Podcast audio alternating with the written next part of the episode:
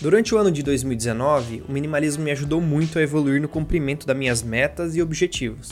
Usando a agenda e as ideias minimalistas, eu pude aplicar várias técnicas para fazer mais com menos. Eu vou te mostrar formas de cumprir suas metas de uma maneira mais eficiente em 2020 e também vou te contar detalhadamente como eu uso a agenda para fazer isso.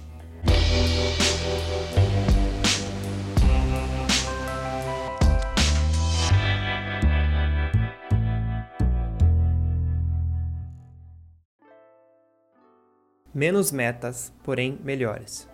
Uma coisa que me atrapalhava muito quando eu sentava para planejar objetivos era o grande número de coisas que eu queria fazer. Toda vez que eu sentava, eu enchia uma folha com uma lista gigantesca, e ao passar dos dias, eu percebia que aquilo precisava de muito mais que um ano para ser feito. Então, o primeiro passo é escrever o que vem à cabeça, mas logo em seguida avaliar o que é realmente essencial para você e remover todo o excesso. A otimização é um passo importantíssimo nessa jornada. É importante pensar em como vamos organizar isso dentro da nossa rotina, por isso é importante não exagerar. Quando a gente exagera no número de metas, uma quantidade maior não vai ser executada, o que abre espaço para a sensação de fracasso. Então, passe bastante tempo selecionando e entendendo o que é realmente importante, otimizando ao máximo e buscando objetivos de qualidade.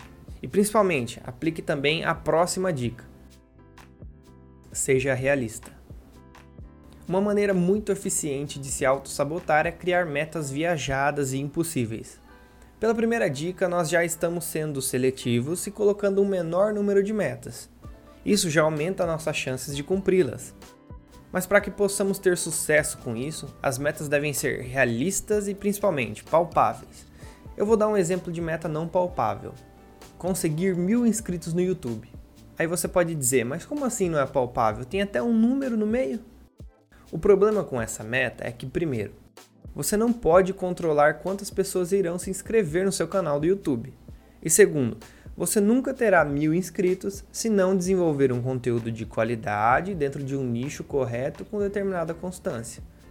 Esse é o ponto. Quando a gente cria metas, nós temos que olhar para o ponto certo, olhar para os degraus que a gente está subindo e não para o fim da escadaria. Então, uma meta mais palpável poderia ser produzir um vídeo por mês durante 12 meses sobre o assunto X e publicar no YouTube. É importante também começar com um volume bem fácil de ser cumprido. Um vídeo por mês é possível. Não coloque, por exemplo, 3 vídeos por semana se as chances de você conseguir fazer são baixíssimas. Comece com uma meta modesta e aumente-a conforme você ver que pode fazer mais. Dessa maneira, é possível saber por onde começar transformando essa meta em tarefas, o que é muito, muito eficiente e se liga diretamente com a próxima dica. Quebre em pedaços. Agora temos um número seleto de metas que são palpáveis e realistas. Então veja, temos muito mais chances de conseguir. Então, no exemplo, a nossa meta é criar um vídeo por mês. Já sabemos que temos que alocar dentro da nossa rotina a tarefa de escrever roteiros e, se for o caso, gravar, editar e publicar.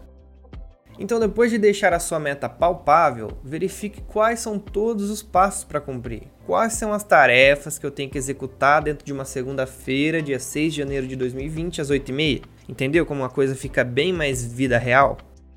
E para transformar essas metas em tarefas, há uma maneira muito eficiente que estará na próxima dica.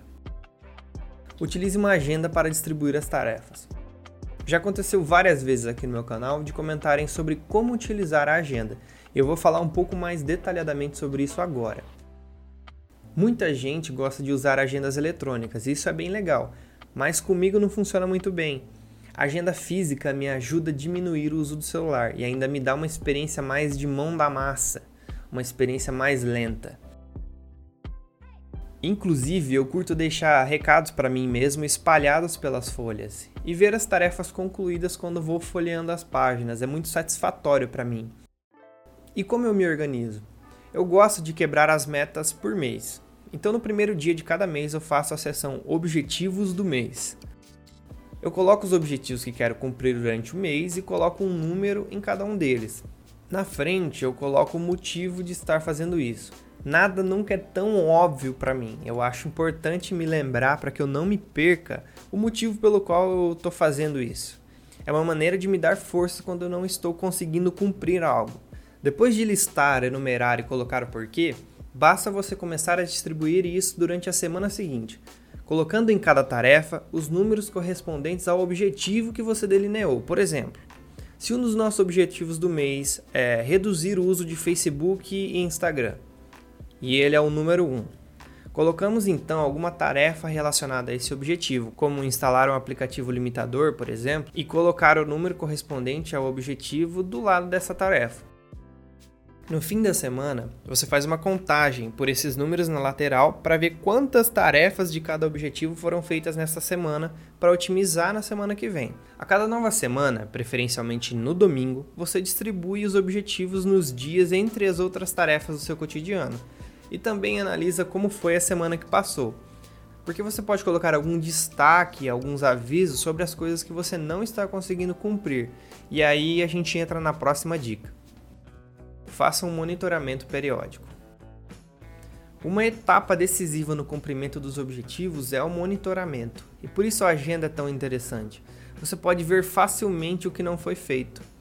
Quando você está deixando de cumprir com algum item, como eu disse anteriormente, coloque um destaque nele na próxima semana. Se ao fim do mês você ver que o objetivo realmente não está sendo cumprido, é hora de reprogramar. Você pode estar falhando porque ou o objetivo é ambicioso demais, ou você perdeu o interesse porque encontrou algo de prioridade superior, ou mesmo simplesmente perdeu o sentido porque você mudou.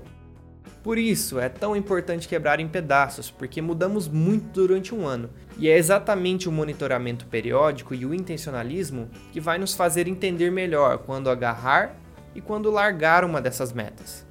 Dica bônus: Eu uso esse sistema e tiro muito proveito dele, mas eu queria deixar bem claro que eu falho. Já houve dias em que eu não usei a agenda, em 2019, houveram meses em que eu não fiz o monitoramento, houveram semanas que eu atrasei a programação, mas eu continuei usando. Eu tô te falando isso para você não desanimar quando você falhar um dia. Se você falhou hoje, continua amanhã, não para. Se você falhar hoje, não significa que você arruinou o ano inteiro, o mês inteiro ou a semana. É importante saber que a inconstância é uma característica humana. Nós não somos máquinas. Mas ter a persistência nessa parada é o que faz a diferença. É o que faz a gente ganhar experiência para fazer uma próxima semana melhor, um próximo mês melhor, um próximo ano melhor, entendeu, né? Se você tiver mais alguma dúvida, pode comentar que eu vou responder ou nos comentários ou nos próximos vídeos. Então, até o próximo vídeo.